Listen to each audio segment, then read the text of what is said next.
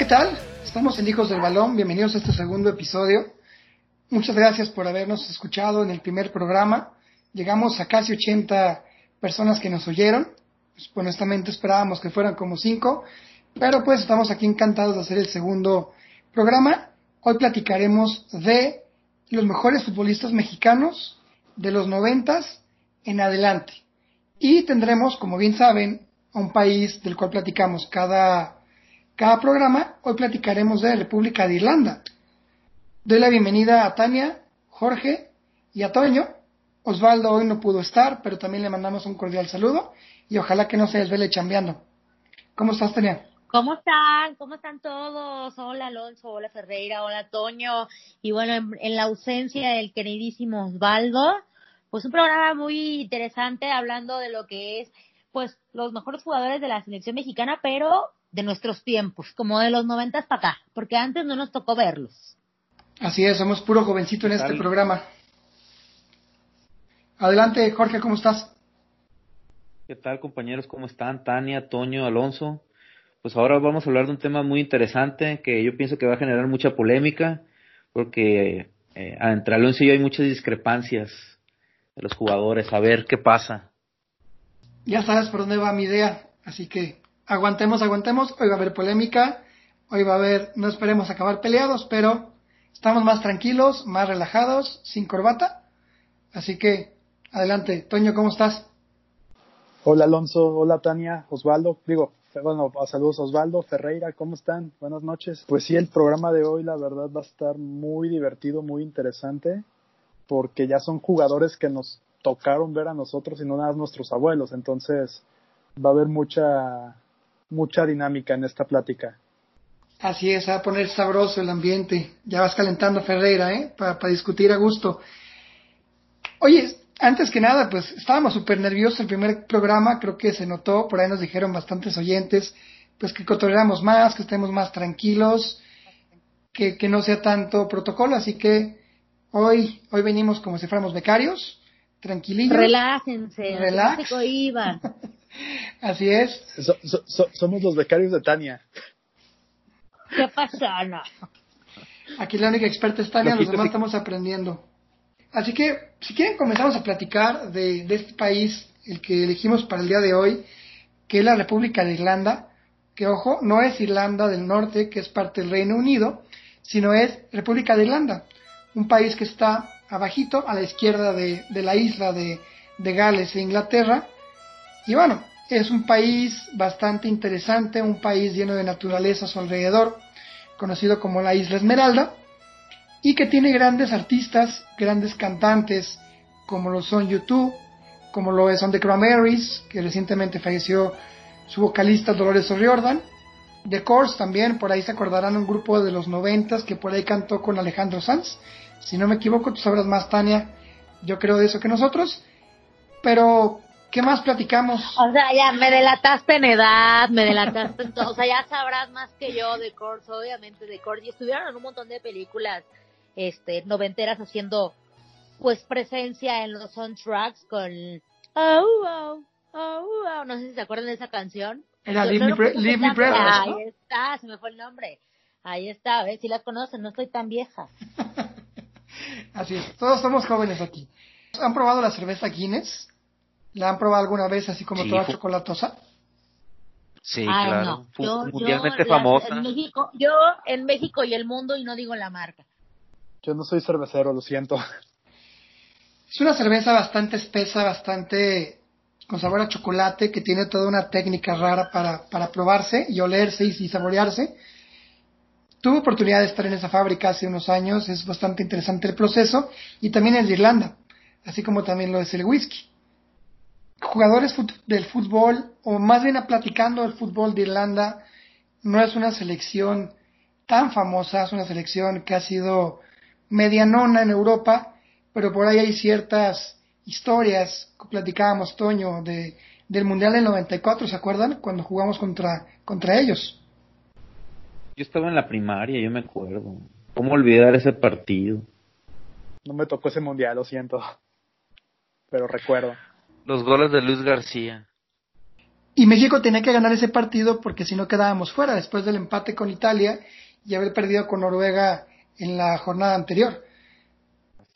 Este juego contra Noruega me frustró porque me acuerdo la falla de Saga en la raya, que todavía no se me olvida, que todavía hasta la fecha Saga se la refieren, porque la falló en la raya. Entonces, ese partido, y lo demás del gol se lo metieron al final a la selección y, y contra Irlanda fue como ya la explosión por los goles de Luis García. ¿Qué quedó? ¿2-1 o 3-1?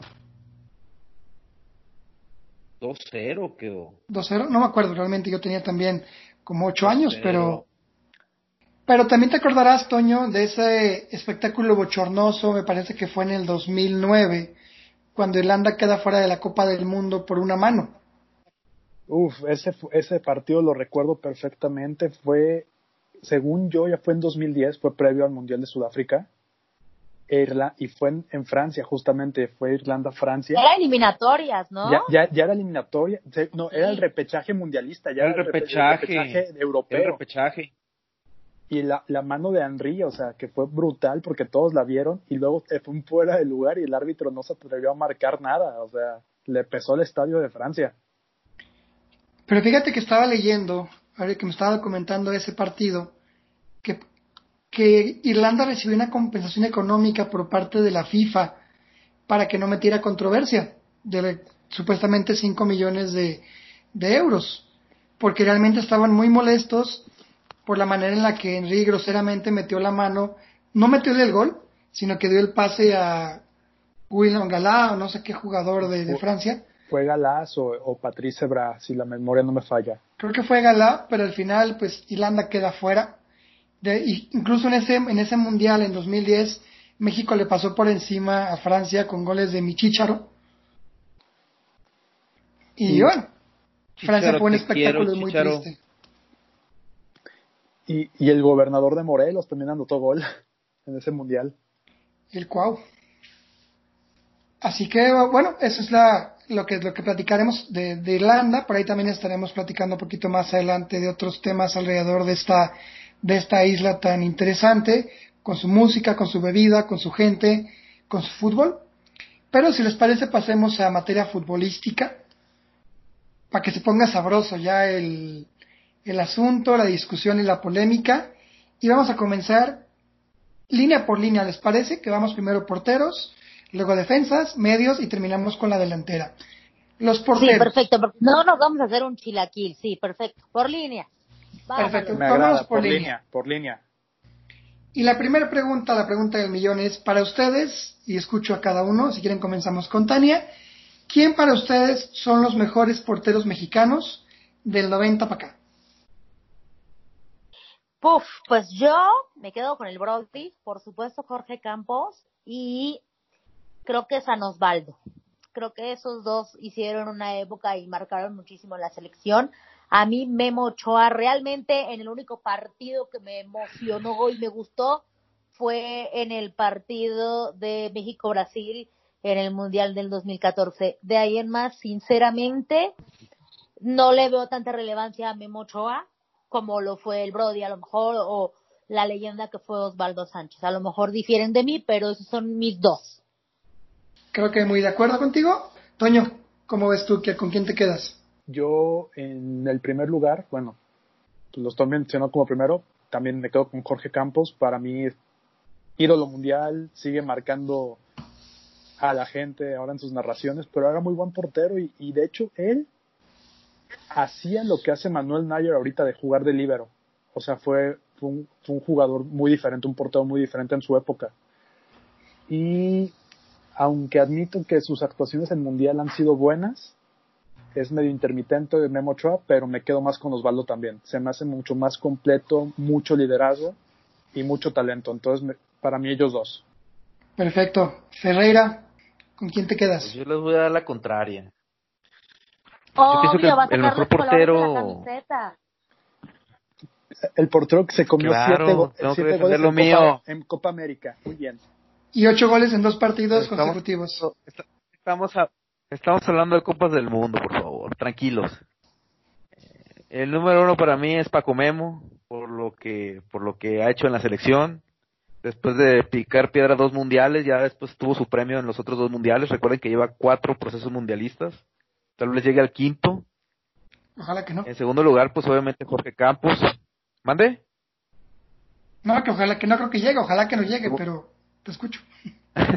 en el segundo lugar es Jorge Campos, obviamente, carismático, eh, gran jugador, eh, sabía jugar con los pies, que le tocó como esa época del cambio de reglas, ¿no? De que ya el portero tenía que jugar con los pies.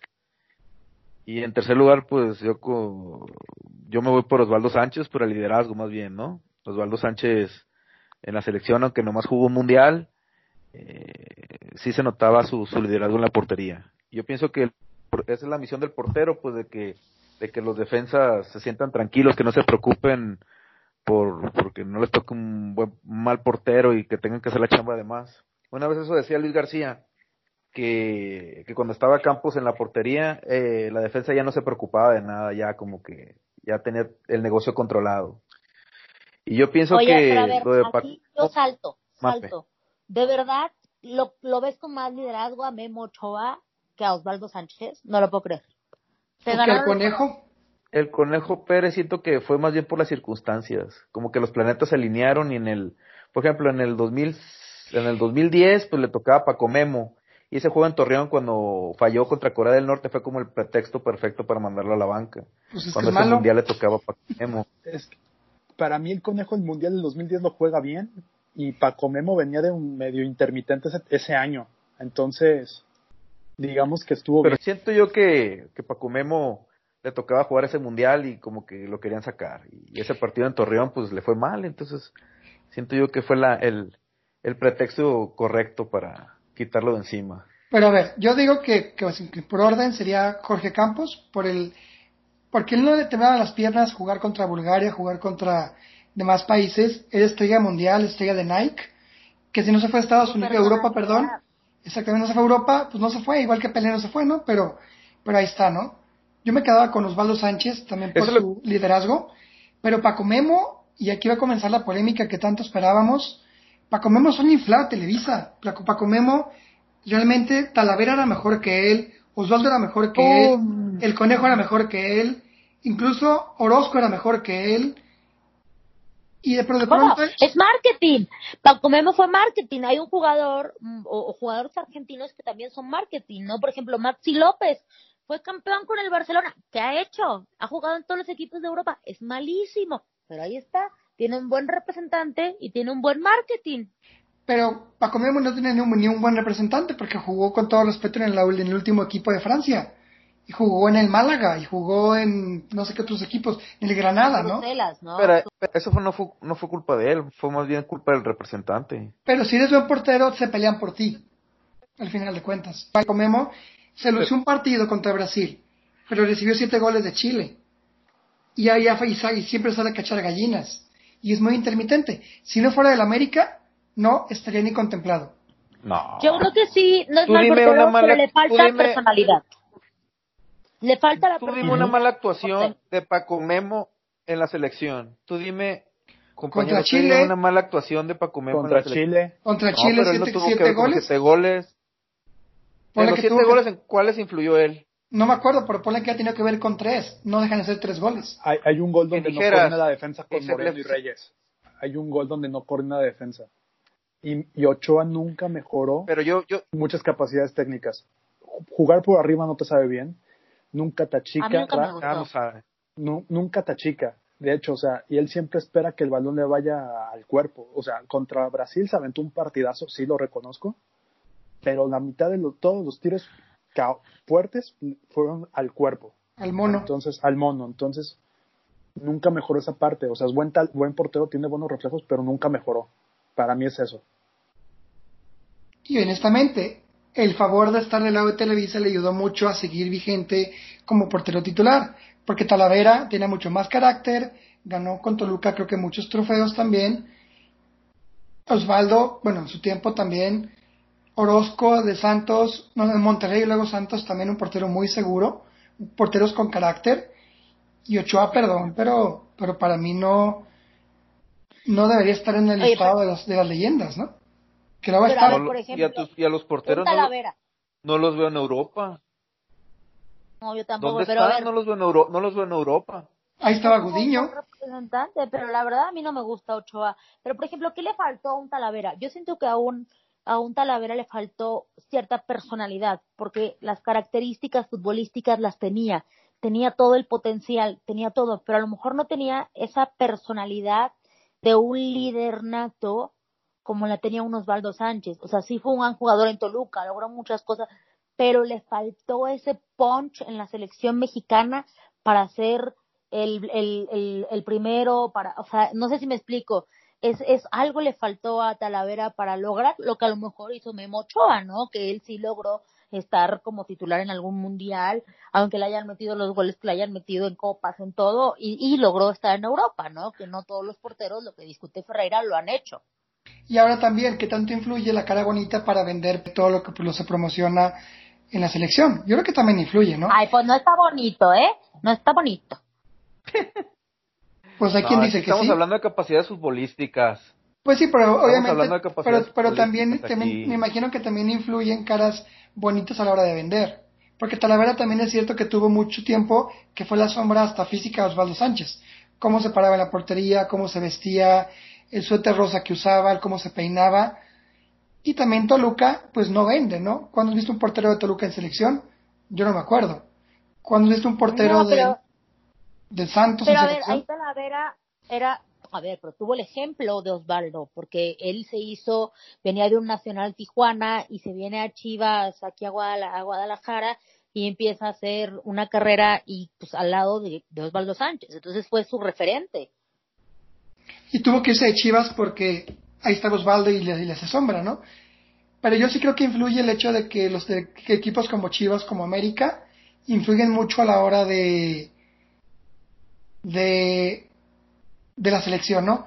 Pero por ejemplo el Conejo Pérez, el Conejo, yo no estoy muy seguro que tuvo que haber estado en el último mundial, que lo llevó, si no me equivoco, Javier Aguirre, pero también se la echó hasta los 65 años de portero, ¿no? No, el conejo es inmortal, güey. Yo quiero al conejo, güey. Te amo, conejo, te amo. Yo creo que campeón queremos con el Pachuca, ¿eh? además. El, El el Conejo conejo, es de esos que el no conejo puedes odiar. con el Pachuca a los 42 años. Yo creo que todos lo quieren. Yo no creo que haya una persona que diga, ay, me cae mal el conejo, ¿no? Es, Nadie. es como querido por todo el mundo. Es como, como, ay, el Memo Ochoa no conejo, lo ah. quiere. Bueno, pero Memo Ochoa no es un aficionado. Pues como ven, que hacemos un ranking, nos quedaremos con Jorge Campos como primero, con, con Osvaldo Sánchez como segundo, 100%, 100%, sí. y el tercero Sí, a quién dejamos, difiero, Oscar Pérez, a Paco Memo, o a Híjole. Corona, o a quién dejamos, para irnos a la música. Paco Memo. Híjole, Corona Ah, por los mira, Olímpicos. no, fíjate, Corona. es correcto, Cor- es, Corona es un buen detalle, o sea, Corona por los Olímpicos, pero ah, Corona siempre me da un conflicto. Porque es muy bueno, pero como que se las la circunstancias no lo no, no, no permiten. Exactamente. No es constante, sí, no le, le falta algo también a Corona. Pero bueno, yo creo que en el ranking quedaría en tercer lugar un Jesús Corona por lo que Por la Olímpica. logró hacer en Juegos Olímpicos, ¿no? Sobre todo eso. ¿Se acuerdan cuando Corona porterió con Chivas en la Libertadores también? Y también, y hizo muy, con, en ese partido contra Sí, Boca hizo sí, muy sí, buena. Hizo Sí, muy buena actuación. Fue un porterazo ahí. También ahí jugó Oribe Peralta, ¿no? Si no me equivoco. De, de hecho, de hecho. ¿Sí, no? Sí, estaba bien morro. Sí, estaba más feo, pero ahí estaba Peralta antes Y de ser fue la época que Chivas no le quiso invertir para llevarse a Oribe Peralta a Guadalajara. Y entonces más adelante él siguió su carrera en Santos, siguió su vida en la Laguna y de repente el América se vio muy inteligente porque el América pudo haberse agarrado cualquier jugador extranjero porque puede y puede pagarlo además. ¿Y qué hizo? Se agarró a un mexicano que las Chivas lo pudieron haber agarrado. Fue ahí un, una, una pelea interna de poderes y se llevaron pues al mejor delantero de ese momento de la Liga Mexicana.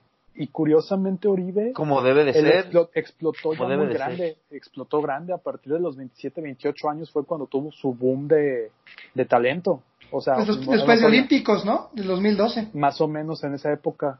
Pa- Oye, ya nos ¿no? desviamos, nos fuimos a delanteros y nos saltamos a toda, a Pero- todos los demás. Si quieren, para, para cortar exactamente, irnos en orden, vamos a un corte con música. Ferreira, ¿a quién, ¿a quién ponemos? Tú dinos, ¿a YouTube, a The Cranberries? ¿Con qué nos vamos? vamos a poner a mis héroes, al, a una de las bandas más grandes de la historia del rock, a YouTube con Elevation. Échale. Perfecto, entonces vamos con YouTube, con Elevation. Ese disco es buenísimo, para mí es el mejor de YouTube. Así que eh, vamos a música y regresamos. Estamos en Los Hijos del Balón. Síganos en Instagram, arroba Los Hijos del Balón, Facebook como Los Hijos del Balón y Twitter. ahorita les digo bien porque se me borró la página, pero ahorita de vuelta se los confirmo. Vamos con música. Denle like, denle like. Denos like.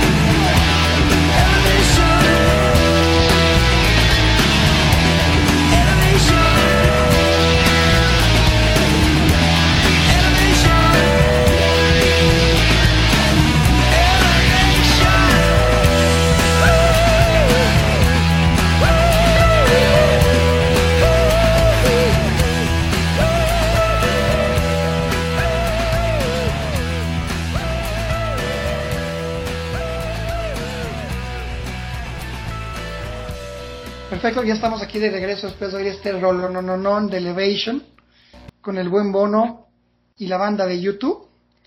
Así que, nada más para resumir. Como te da Elevation, ¿no? La canción. Como que aparte te pone buena vibra la canción. Es buenísima esa canción. Es, la, es, la, es la del avión, ¿no?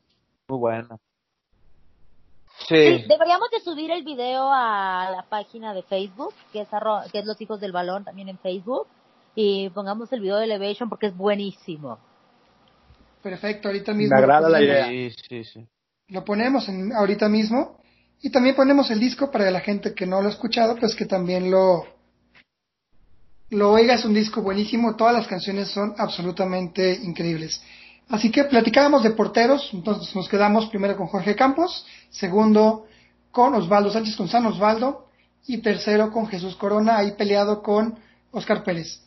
Paco Memo, ni lo nombramos. Perfecto, vamos con los defensas.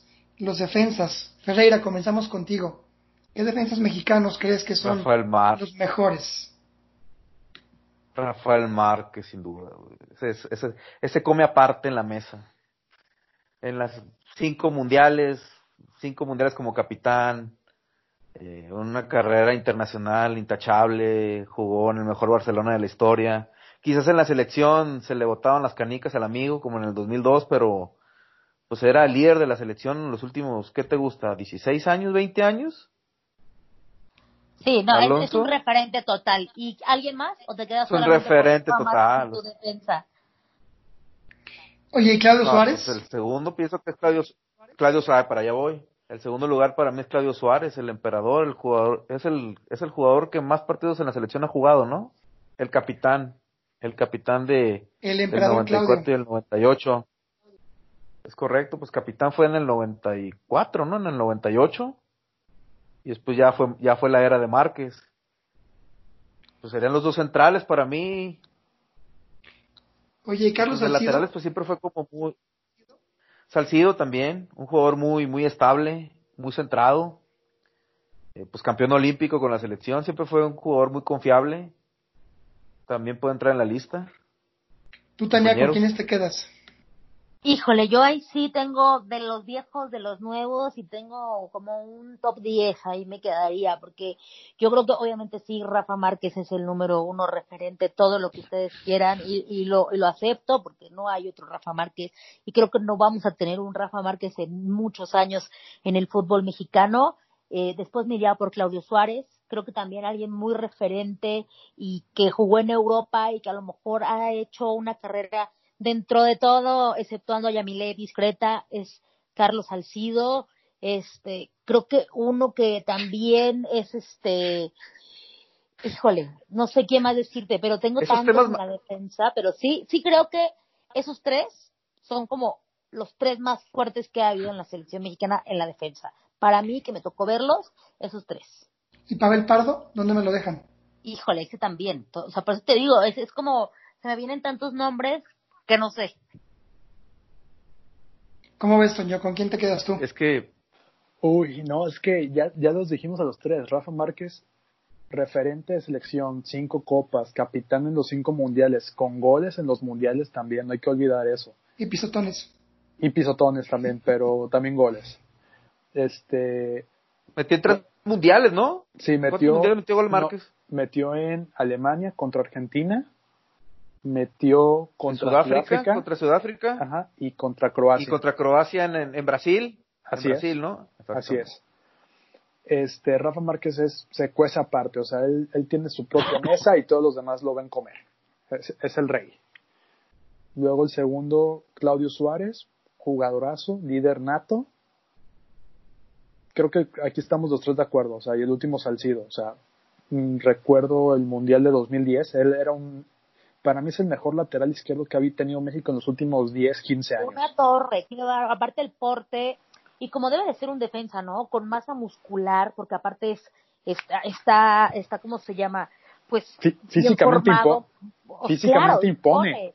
Porque está, está mamey, como dicen por Sí, ahí, ¿no? cierto. Está mamey y, y, y Es deportista, ¿no? Todo, todo lo que tiene que tener un deportista en sus características, que a lo mejor, ojo, un Rafa Márquez no tiene ese cuerpo tan atlético como un Salcido que te impone, sin embargo las características y lo que Son totalmente diferentes. Claro, pero un Salcido es todo lo que debería de ser un defensa, ¿no? O sea, por ejemplo, mi jugador favorito en todo el mundo es un Diego Lugano, que era un defensa imponente, mamé y todas las características, se me figura de ese estilo Carlos Salcido. Pues Pavel Pardo jugó en Europa, jugó en el Stuttgart de Alemania, también un defensa de mucho carácter. Fue campeón. Fue campeón con el Exactamente. Fue Stuttgart. campeón con el Stuttgart. Él y No cualquiera Osorio, puede ¿no? presumir Y eso. Salcido, ¿no? También Osorio, Salcido Ricardo Osorio, Ricardo No, Osorio. y Pavel Pardo, sí, sí, sí, Ricardo sí, Osorio. Ricardo Osorio. Que Osorio también era muy buen jugador. Digo, no, lo, no me entra en top, pero eh, trae un nivel enorme, digo, creo que muchos nos acordamos más de él por ese fallo horrible contra Argentina en el Mundial de 2010, ¿verdad? Pero muy, ese, yo, le menté la yo le menté la madre como 10 veces. No, yo, yo, yo le menté la madre a todos esos jugadores, en ese Mundial a todos. Bueno, en ese partido, para ser claros. ¿Se acuerdan de la Confederaciones que México brilló muchísimo? No ganamos nada, claro. Pero México le batalló contra Alemania y contra no sé qué equipos. Creo que metió un riflazo salcido como desde 40 metros, ¿no? Si no me equivoco, era el 3-3 o era el 3-2. No me, acuerdo, de dos. Me, acuerdo de ese partido que fue un partidazo. Y hablando de Salcido, me acuerdo mucho el cañonazo que soltó contra Argentina en 2010. Pero sí. Ah, que pegó en el poste. Sí, claro, ese, ese, ese. ese. que pegó en el poste, ¿no? Sí, en el travesaño. esos, primeros 20 minutos contra Argentina, México dominó, pero Salcido se los traía vueltos locos. Era cuando México usaba el uniforme Nike con el círculo en medio, ¿no? En 2005 no, 2010. No, pero el que dice Alonso fue en 2005 en las Confederaciones. Sí. Ah, ok, sí. Que, que era la Volpe el técnico, ¿no? Ajá, exactamente. Creo que ahí no tenemos discusión entonces. Nos quedaríamos con el gran capitán Rafa Márquez. Nos quedaríamos también con, con, Claudio Suárez, el emperador, un, tipo férreo, un tipo, un tipo duro. Creo que estamos de acuerdo que son duros los, los defensas mexicanos. Sí, sí, tienen que tener un carácter y una personalidad especial. Totalmente de acuerdo. Fíjate que Salcido, por ahí cuentan la leyenda, la leyenda urbana aquí en Guadalajara, no me dejarán mentir, que él también debutó ya grande, oriundo de Ocotlán, que él debutó ya grande con las Chivas. Él debutó de 22 años. Él, se, a lo que yo sé, y esta es anécdota personal, él jugaba en allá de donde es, y creo que luego lo vieron del Club Oro cuando todavía existía. Y de ahí lo jaló Chivas en un torneo, en unos visores. Algo así. Según yo sé, creo que él estaba como viendo la práctica. Y parece que le dijeron, a ver, ¿quién se quiere venir para completar la, la cascarita o algo así, y creo, me puedo equivocar, pero la leyenda urbana cuenta que de ahí lo vieron los, los, sí, tal cual, y de ahí lo vieron los, los visores, y de ahí comenzó. Pero bueno, será cierto, ¿Quién, quién, sabe, quién sabe, ¿no? Fíjate que estaría bueno un día invitar a alguien, ¿no? Como tipo Salcido. Híjole, ahí sí me agarraste, me agarraste en curva, ¿eh? Pero estaría buena que nos contaran esa historia. Para Hay que buscarla. Si fue así en el balonero, eh, pásala, y terminó siendo pues la estrella del momento. Porque sí, él... historias épicas del fútbol. Exactamente, porque él no debutó a los 18 años como Macías o como Michicharo, ¿no? Sino ya estaba grande, realmente 22 años para debutar. Es eso que está como para, para investigar a fondo, ¿no? Así que creo que Pavel Pardo también lo podemos poner ahí como en una, una tercia de cuatro, podríamos decir también, y creo que bastante, bastante interesante. Pero más bien era medio, ¿no, Pavel Pardo? Según yo era contención. Como que juega entre las dos posiciones. Sí, era contención, ¿no? Era más bien como. Aunque a veces jugaba de defensa, pero. Pero más era contención, ¿no? Porque también te la voy a poner. Uno que, que era medio y también era lateral era Ramón Ramírez. A mí, a mí el que me encantaba en la media, Ramoncito Morales. Qué bárbaro. El Moncho. era un deleite de Capi Morales. Yo ya me fui a los medios sin avisarles, pero yo me quedo con mi Ramón. Vamos a los medios. Vamos a los medios. a los medios. Pues, pues mira, de los nuevos. De una vez. No sé qué opinen. A mí se me hace overrated el Diego Reyes, la neta. Infladazo de Televisa también. Sí, creo que se me hace overrated. No creo que sea un crack. Otro que a mí no me gusta. ¿Saben quién sí me gusta? Y está en Europa y la hizo. Y, y bueno, también un poco polémico dentro de todo, Héctor Herrera. Sí, ah, jugadorazo. No podemos decir. y yo creo que Andrés Guardado. Entonces, por orden, si tuviera que poner un orden, tendría que poner a Andrés Guardado y Héctor Herrera. Y yo creo que me voy por uno de los noventeros por ahí. ¿Benjamín Galindo? Yo creo que sí. Me iría por uno de los noventas o el mi Beto, mi Beto. Es que hay varios jugadores que yo pienso que de esa época, no sé. Yo pienso que García García o Galindo. García debe entrar en la lista, ¿no?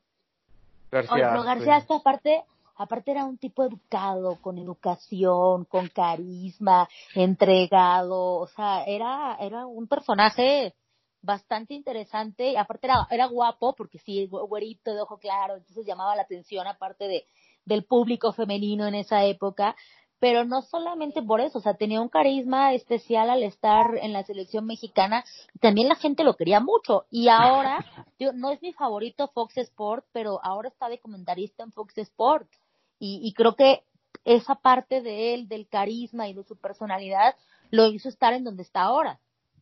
River Plate, ¿no? Creo. O a Boca, no me acuerdo algo así. No, estuvo, no, a River, a River, Hernández en Boca. En River, ¿no? Y, Luis Hernández en Boca. Fíjate que yo les voy a confesar que, que yo desde muy niño era muy, era muy fan de Benjamín Galindo. Yo era fanatiquísimo de él y lo seguí por todos los equipos en Chivas con el, con el número 58, por el canal 58, muchos lo tenían. Luego se fue a Santos, fue campeón con Borghetti, con el Pony Ruiz.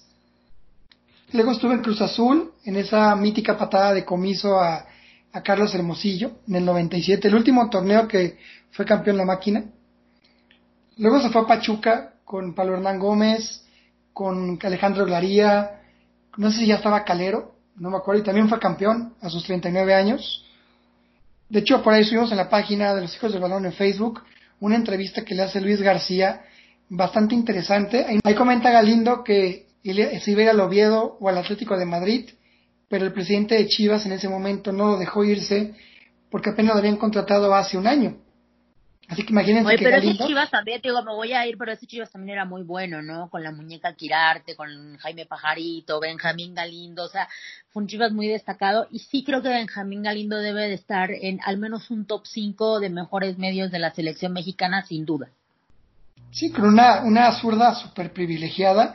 Yo, yo he conocido pocos jugadores con algo tan, como el maestro, como le dicen, ¿no? Una zurda tan educada como la que tenía él, ¿no? Un tipo contemple, respetuoso, disciplinado, de un carácter bastante, bastante interesante. Yo honestamente lo pondría incluso por arriba de Héctor Herrera, ¿eh? No sé ustedes cómo vean. Yo me acuerdo de un gol de Benjamín Galindo en la Copa América en la final del 93 que le metió el penal a Goicochea.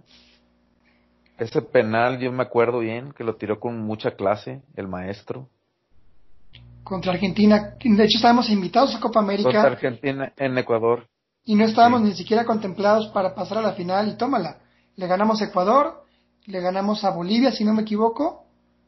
A y Perú. No, a Perú. Y la final contra Argentina, un equipo argentino temible con Batistuta, con Goicochea.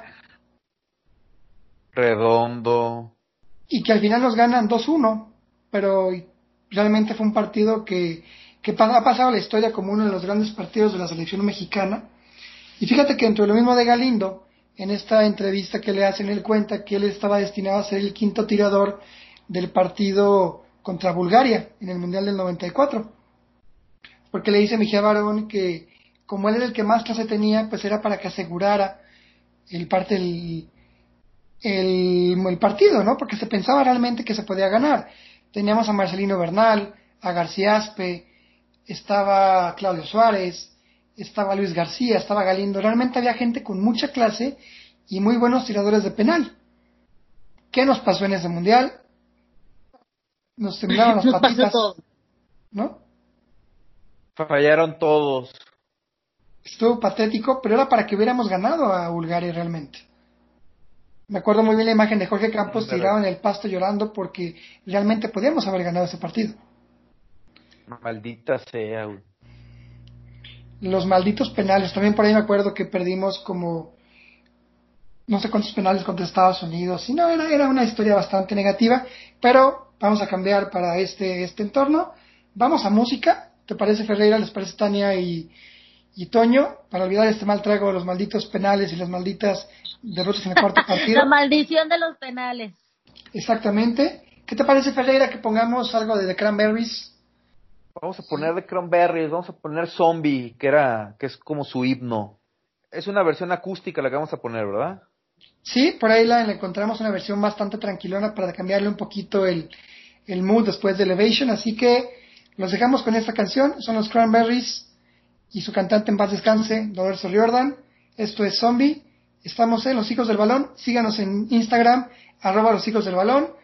Ahí pondremos las canciones, pondremos entrevistas, pondremos encuestas y demás cosas que nos, se nos vayan ocurriendo.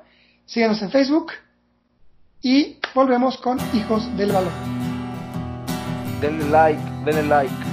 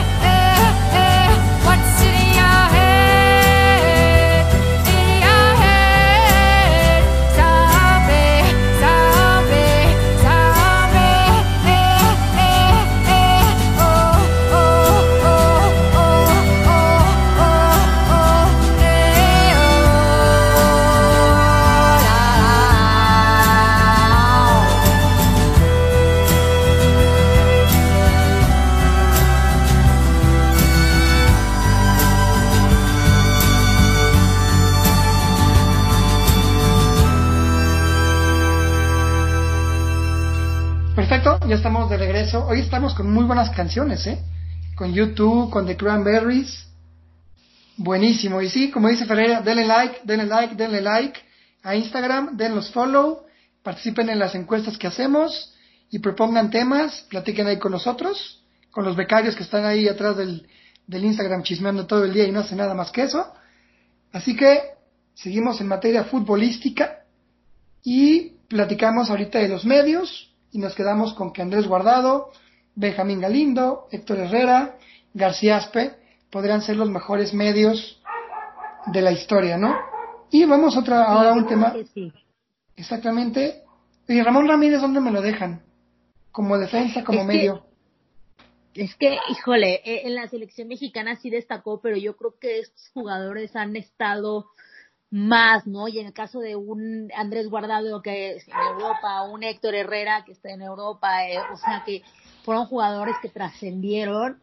Eh, y Ramón Ramírez, no digo que no haya trascendido, era un crack, yo creo que quedaría en el top 5, pero no creo que esté entre los primeros tres. Fíjate que por ahí, yo creo que la, la cuestión del accidente en la carretera de Chapala rumbo al aeropuerto, yo creo que le costó su carrera, ¿no? Porque nunca se levantó después de ahí. Pues sí, fue un episodio lamentable y realmente yo creo que pues es algo que siendo futbolista o siendo cualquier oficio es pues es una cosa insuperable, realmente es algo que no se puede superar y pues es una tragedia lo que le pasó. Y la verdad admiro mucho el que haya vuelto al, al, a las canchas y haya vuelto al público. Y la gente no lo recibió muy bien, recibió muchas agresiones y tuvo pues bastantes temas polémicos con aficionados y con personas que lo veían. Desgraciadamente es algo que pues pasó y pues, le podría pasar a cualquiera, toco madera realmente, pero sinceramente esa parte de él de haber vuelto eh, fue bueno, pero sí como tienes razón, no volvió a hacer lo mismo nunca y creo que nadie en esa situación hubiera vuelto a hacer lo mismo. Por ahí contaban que andaba con copas encima, no nos consta, pero también es parte de las leyendas urbanas. Sí, no, ahora sí que no sabemos y el que esté libre de pecado que tiene la primera piedra. Así es, así que entramos en materia, mi discusión favorita, ahora sí Ferreira, y perdón que te lo diga, pero vamos a platicar de los delanteros, los mejores delanteros de la historia del fútbol mexicano, de la selección, y yo voy a comenzar diciendo que mi chícharo, Javier Hernández, es el mejor delantero mexicano de la historia, con 128 goles en Europa. No, Borghetti, ¿y Borghetti? Ya estás, ya estás ¿Y Hugo mal, Sánchez? o sea, ¿Y mi Cuau? desvarías. Ah, ok, me, me No, corrijo. no, no, debajo no. de Hugo, debajo de Hugo, yo pongo a Javier. No, a ver, dime tus argumentos, dígame tus argumentos el por qué. Ahí te va. Máximo anotador de selecciones mexicanas, con 50 y pico Metiéndole, goles. go- metiéndole goles a Bermuda, güey. Y a Francia, en el- Mundial. Saludos a Guatemala. Guatemala. Y contra Francia en el Mundial también. Ahora sí que no tiene la culpa de que juguemos partidos moleros. Pero ahí tienes, es el máximo anotador. Porque también Hugo Sánchez, también Cuauhtémoc, también los que tú quieras, jugaban los mismos partidos. Contra Colombia, contra Guatemala, contra El Salvador. Todos han pasado por donde mismo y el que más ha metido es él. De la manera más prosaica, dando, ah, dándose autopase, como quieras, pero las ha metido. Metió en Europa 128 goles, sí, no mejor que Hugo Sánchez, corrijo completamente, pero abajito de Hugo Sánchez. Ahí está, ahí lo pongo Estamos yo ahí. inflando demasiado el chicharito. Te voy a callar, Alonso. Dime tu top 3. No me lo infles más, por favor. No, por favor. Hugo Sánchez, Chicharito. ¿Y quién más? Me quedo con, con Borghetti. Ok. Sí, yo creo que sí.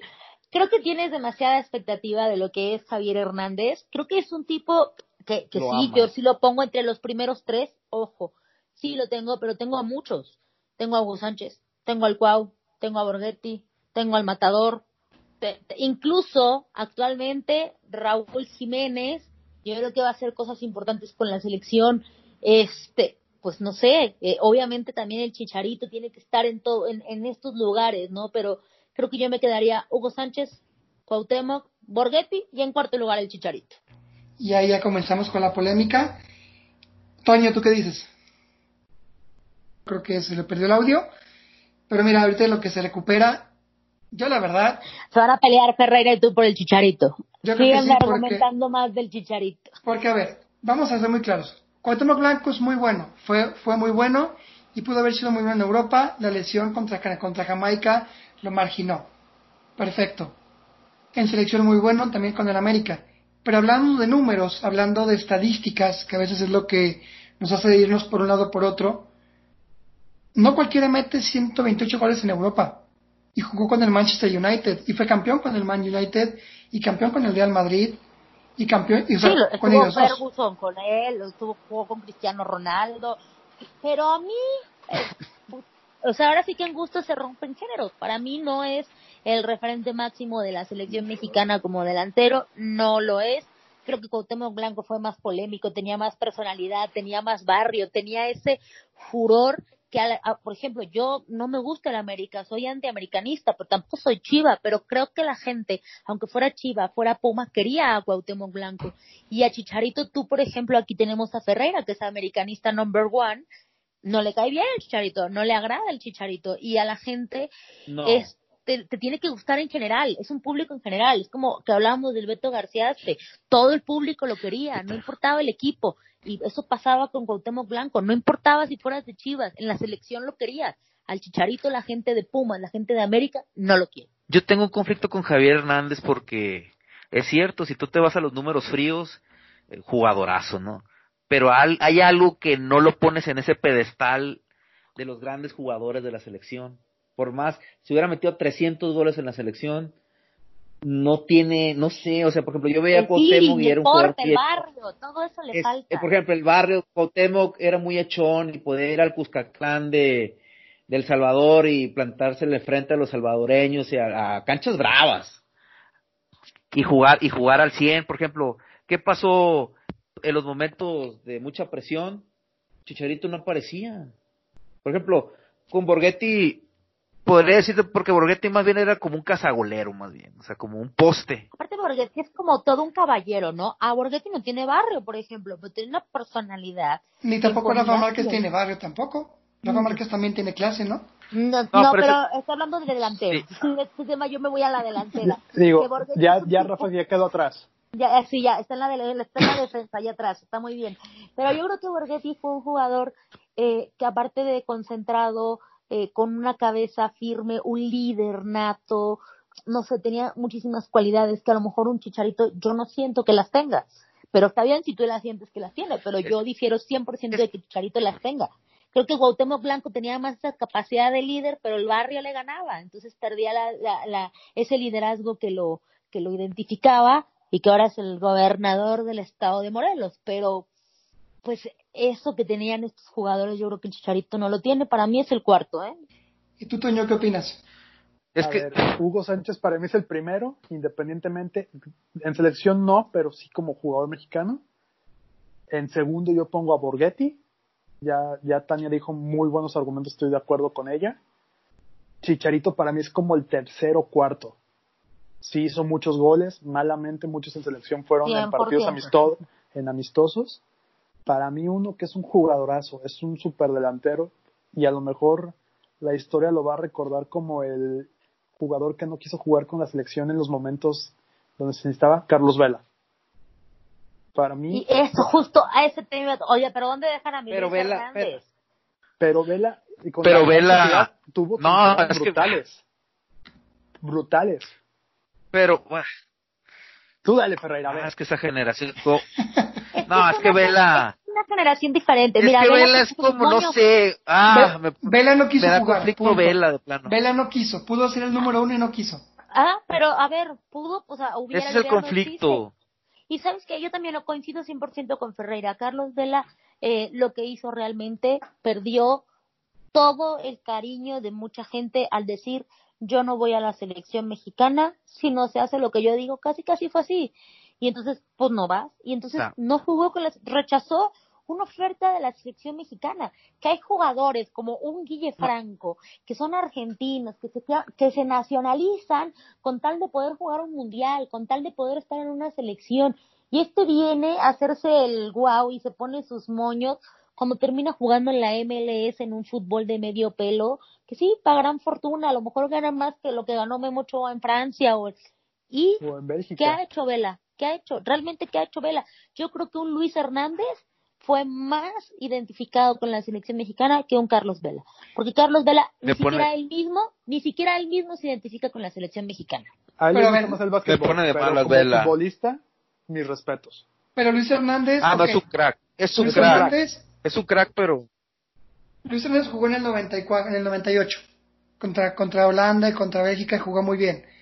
Pero, perdón, pero más allá de ese mundial, yo no me acuerdo mucho de Luis Hernández jugando ni con el América o en el Necaxa, no me acuerdo, ni en selección. Pero estamos hablando de, América y Necaxa o de selección mexicana. No, yo, no, yo lo que digo es que Luis Hernández realmente fue estrella fugaz de, un mundial. Un one hit wonder. Pero bueno, te, pero te acuerdas más de un Luis Hernández que de un Carlos Vela en la selección mexicana y eso pregúntaselo ah, a cualquier aficionado. Eso no hay discusión, porque Carlos Vela simplemente no quiso, no le interesó y, no le interesa. Y ni lo tomaremos en cuenta para este listado, ¿no? Por supuesto que no. Entonces, ¿saben quién está haciendo cosas importantes? Y yo creo que todavía está jovencito, este Raúl Jiménez, ¿eh? eh, eh es, es chiquito, no debe de tener ni 30 años. Acá de cumplir 29 es, es, este, ¿cómo se llama? Es chico.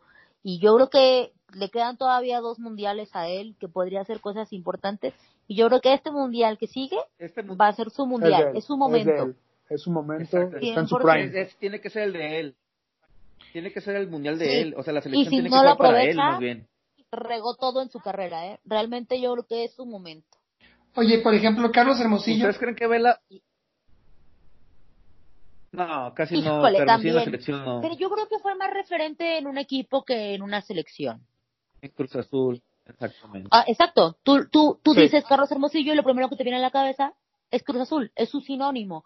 no es su sinónimo ser un delantero, que sí, ojo, era un delantero, eh, o sea, sin duda de los mejores que hemos visto jugar, pero a mí en selección mexicana no me queda en un top 5 ni siquiera Carlos Hermosillo. Ni tampoco en Hugo Sánchez. No, Hugo, como jugador seleccionado. No, pero Hugo es, otro nivel. Ah, entonces me voy por Luis García, porque Luis García hizo cosas más importantes y sí fue un referente de la selección mexicana. Y a ver, pregunta para ustedes, ¿por qué Hugo Sánchez no brilló en selección? Porque no tenía, tenía el broncas, tenía bronquillas ahí en el 86, hubo bronquilla porque metían a uno y metían al otro y a él no lo metieron.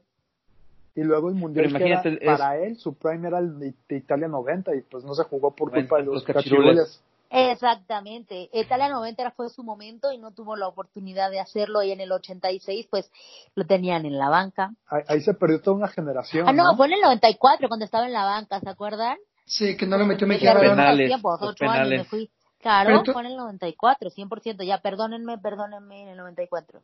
Tocaste un punto, Toño. Esa selección que no fue del 90, de Italia 90, pudo haber sido un equipazo, ¿eh? Sí, totalmente. Pues sí, pero volvemos a ¿Quiénes hubieran jugado?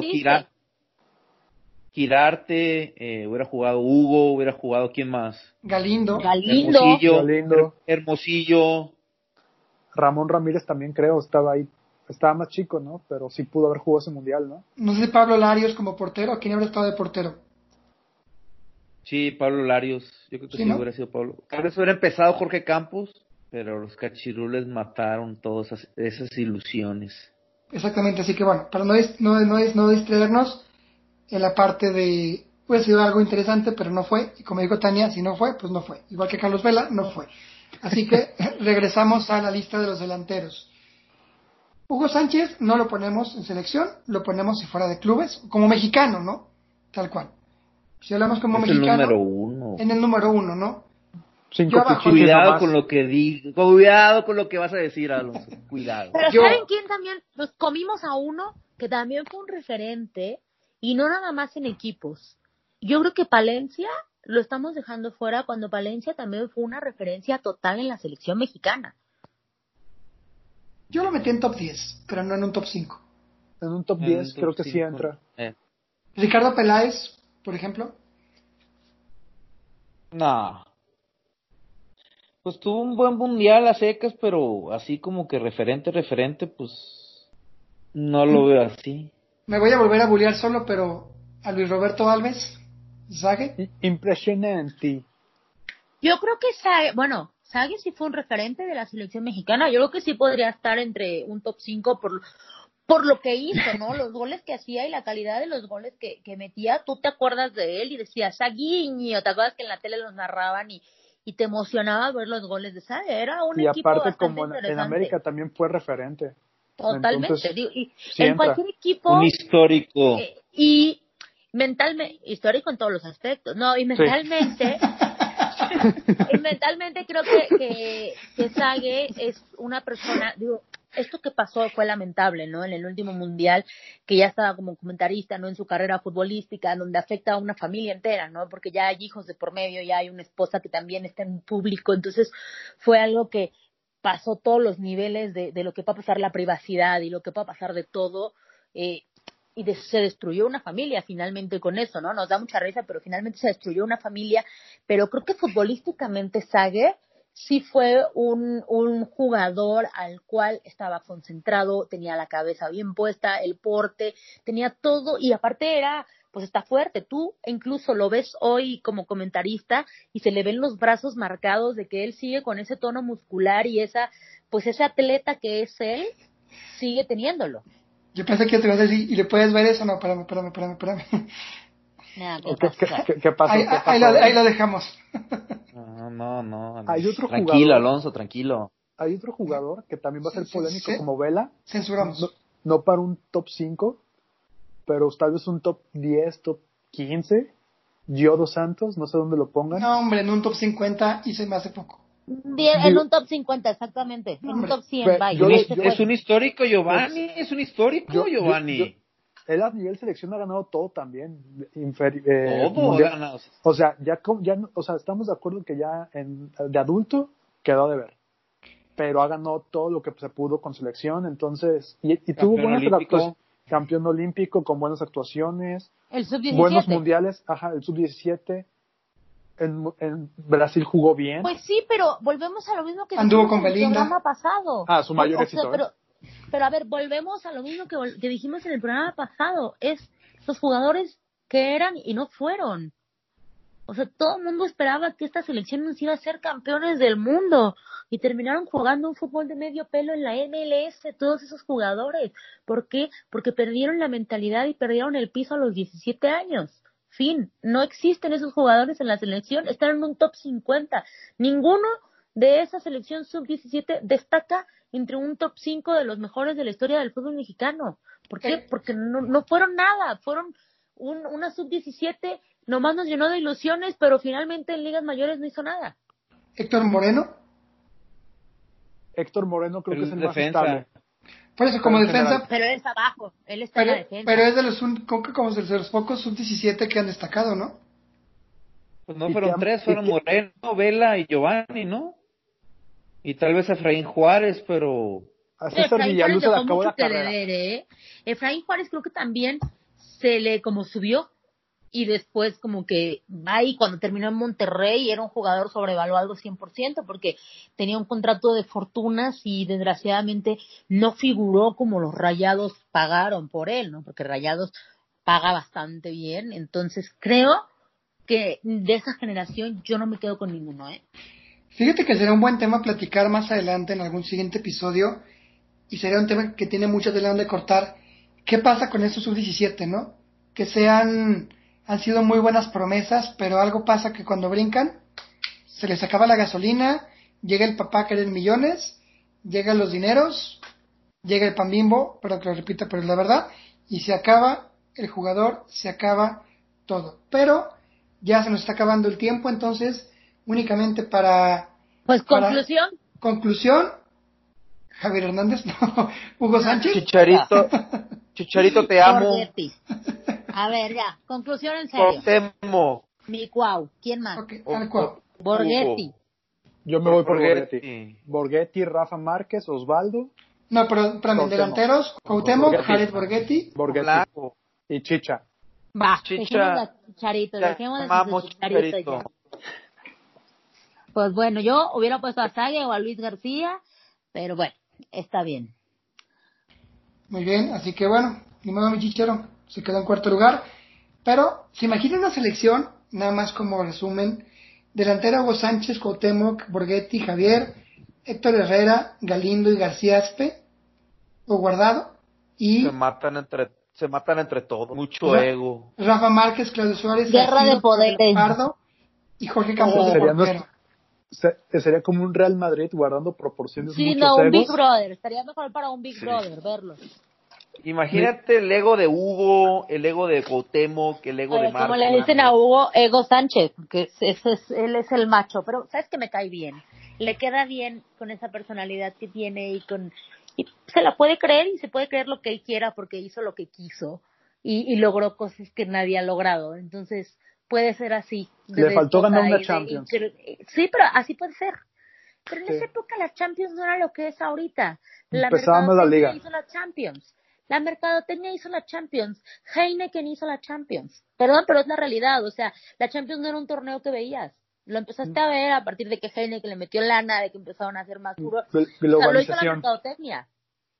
Yo les propongo que la Champions sea un tema del siguiente episodio. También hay mucho donde platicar. Un torneo hecho para, el, hecho, para, hecho para el Madrid. Platicaremos de cómo los va los equipos en el torneo de Lisboa. Pero será al medio otro costal. Únicamente nos queda platicar un poquitito de Irlanda. Por ahí métanse para que vean que es el fútbol gaélico. Es un deporte bastante peculiar en Irlanda y que jala más gente que, el fútbol normal. Yo me tocó estar allí. Si nos pones un video del fútbol gaélico en la página de Facebook. Se los ponemos, por supuesto, en Facebook y también en, Instagram y en Twitter. De hecho, la cuenta de Twitter, Twitter es arroba podcast-hdb para que nos sigan.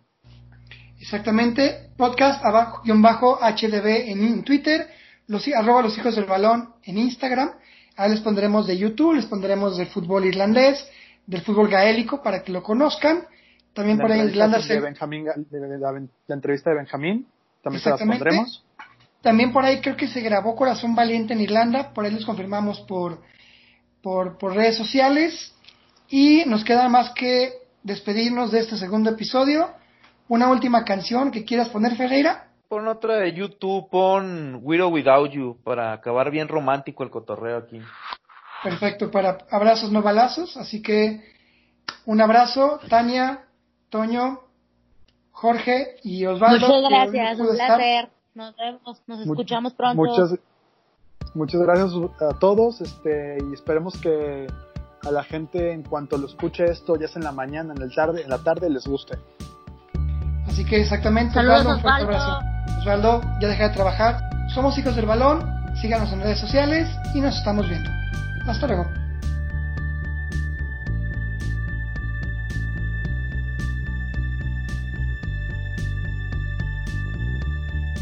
See the stone set in your eyes.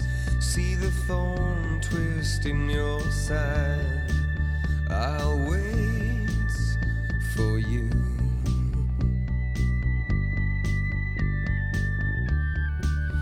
Sleight of hand and twist of fate. On a bed of nails, she makes me wait. And I wait without you.